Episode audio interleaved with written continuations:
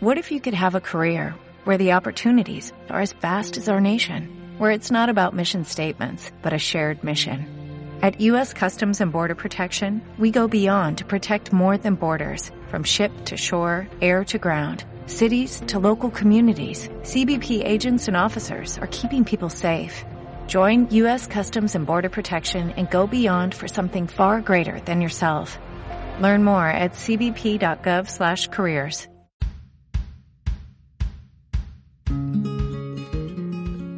Bienvenida, bienvenido a un nuevo episodio, a un nuevo capítulo del podcast de jardinería y paisajismo. Hoy, lunes 20 de mayo, vamos a tomar o a retomar un tema relacionado a los emprendedores. En esta ocasión, cómo calcular rápidamente el costo de la hora hombre o de la hora de trabajo de nuestro empleado y así poder presupuestar nuevos trabajos.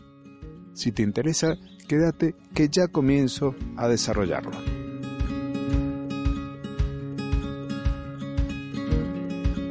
Al momento de definir el costo de la hora hombre de nuestro empleado, vamos a tener tres elementos fundamentales a tener en cuenta. Primero, te explico por qué hablo de hora hombre. A lo largo de los años, de ir brindando servicios de jardinería distintos aspectos, ya sea mantenimiento o parquización, me he dado cuenta de que lo más útil al momento de presupuestar es poder definir todo a partir de horas hombres. ¿Qué quiere decir? Que si vamos a hacer una tarea que nos va a demandar dos horas y además voy a tener media hora de traslado, a ese trabajo, cuando le, me digan que se lo presupueste, voy a multiplicar ese valor unitario que yo tengo de hora hombre por 2,5. Pero ¿cómo llego a ese valor unitario? Ese valor tiene tres aspectos fundamentales. Hay muchos más, pero te voy a dar tres. Primero, el costo de la maquinaria. La maquinaria con la que estés trabajando tiene un valor X, ese valor lo tenemos que recuperar a lo largo de las tareas y a lo largo de la vida útil de esa máquina. Por ejemplo, una desmalezadora que puede llegar a durarte tres años en algunos casos o menos dependiendo del tipo de actividad que la estés haciendo hacer.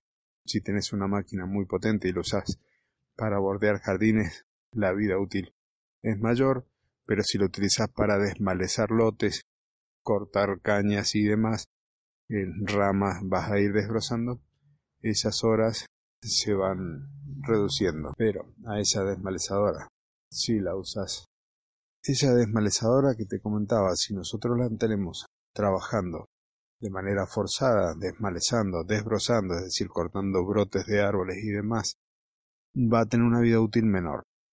Imaginémonos, démosles una vida útil de 20 meses. Estimemos esos 20 meses.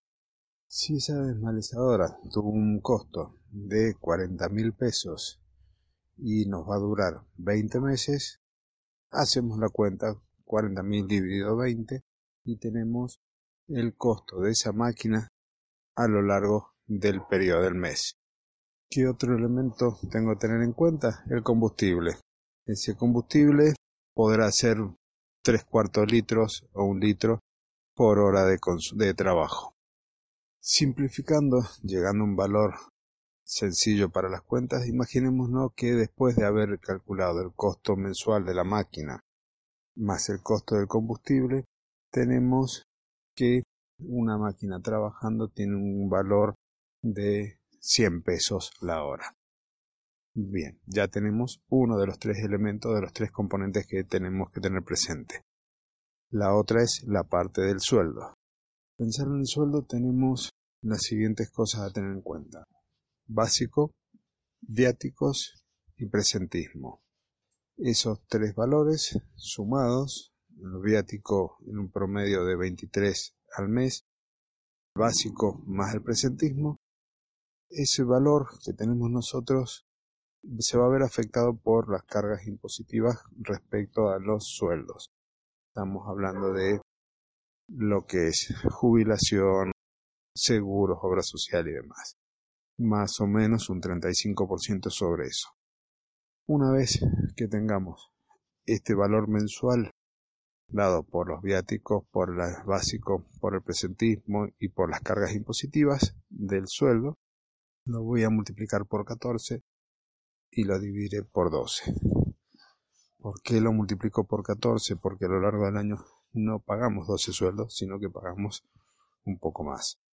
Tenemos los 12 meses del año, tenemos lo que corresponde al aguinaldo, el SAC, que es medio sueldo dos veces al año, con lo cual ya tenemos un mes número 13. Y lo otro que hay que tener presente son las vacaciones, que para algunos de nuestros empleados serán dos semanas, para otros tres o cuatro, dependiendo de la antigüedad. Entonces, yo tomo dos semanas, medio mes, medio mes de margen para lo que serían casos de enfermedad y demás. Entonces, con esto me estoy cubriendo bastante. El sueldo por 14, no divido por 12 y sé cuánto me sale ese mes.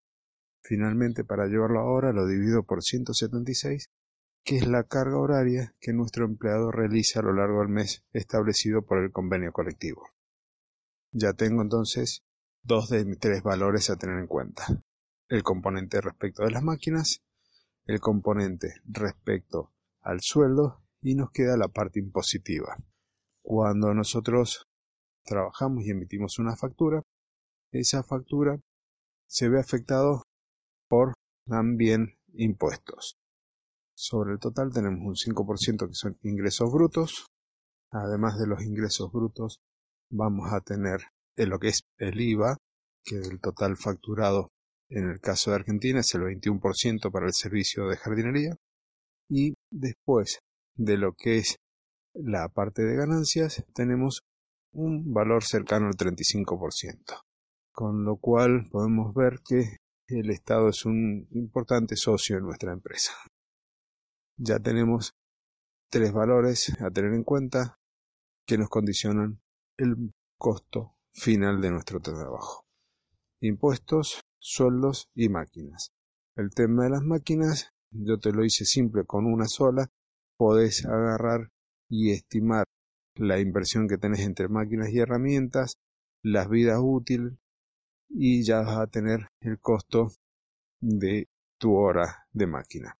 Esta parte sí es un trabajo bastante más complejo, como lo es, bueno, en algún momento lo tenés que hacer, yo lo hice hace varios años, el listado de máquinas que usaba, me puse los precios, las horas de vida útil que tiene esa máquina y demás, que en algún caso cuando la vas a comprar le puedes llegar a preguntar al que te lo vende, decir, bueno, esta máquina cuántas horas de vida útil tiene y eso te va a servir para simplificar el tema del cálculo.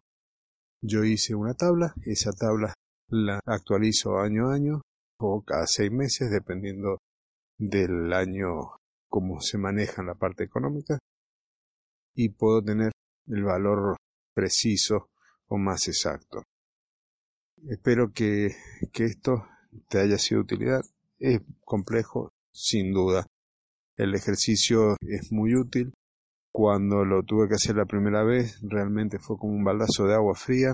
Pero, ¿por qué te digo que fue como un baldazo de agua fría? Porque nos dimos cuenta que estábamos perdiendo dinero. Ese dinero terminaba en sueldos, terminaba en máquinas. ¿Por qué lo resumimos en valor de hora hombre y en el caso de servicio de jardinería a visitas también, porque otro de los elementos que nos dimos cuenta es que cuando empezamos y mensualizábamos el servicio, había jardines que nosotros atendíamos, imaginémonos los días lunes, y qué ocurría.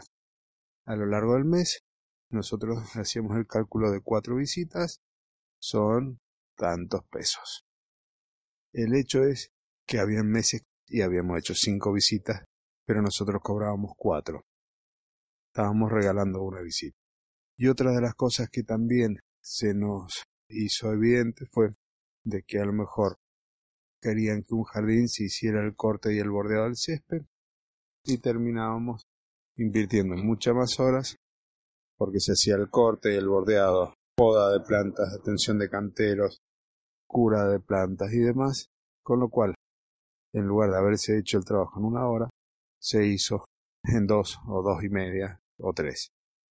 Esto, sin duda, a nosotros nos representaba un costo mayor, pero el cliente pagaba un único valor. Si no queremos tener ese tipo de inconvenientes, habría que, hay que encontrar perdón, alternativas de mensualización del servicio como para que estas diferencias de tiempos invertidos no nos afecten. Espero que lo que te estoy comentando te sea de utilidad, te sirva. Si es así, te agradezco una valoración positiva.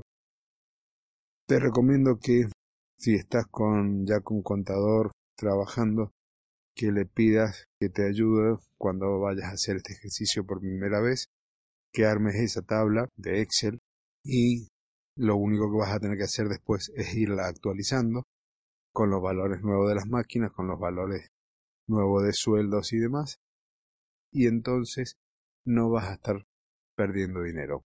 Esto es todo por hoy, espero que la información te haya sido útil, si es así, te agradezco una valoración positiva, un comentario amable, que compartas, que te suscribas al canal si no lo has hecho, y nos estaremos encontrando el día jueves en el episodio de jardinería en 5 minutos o menos, en donde volvemos con las plantas. Muchas gracias y hasta entonces.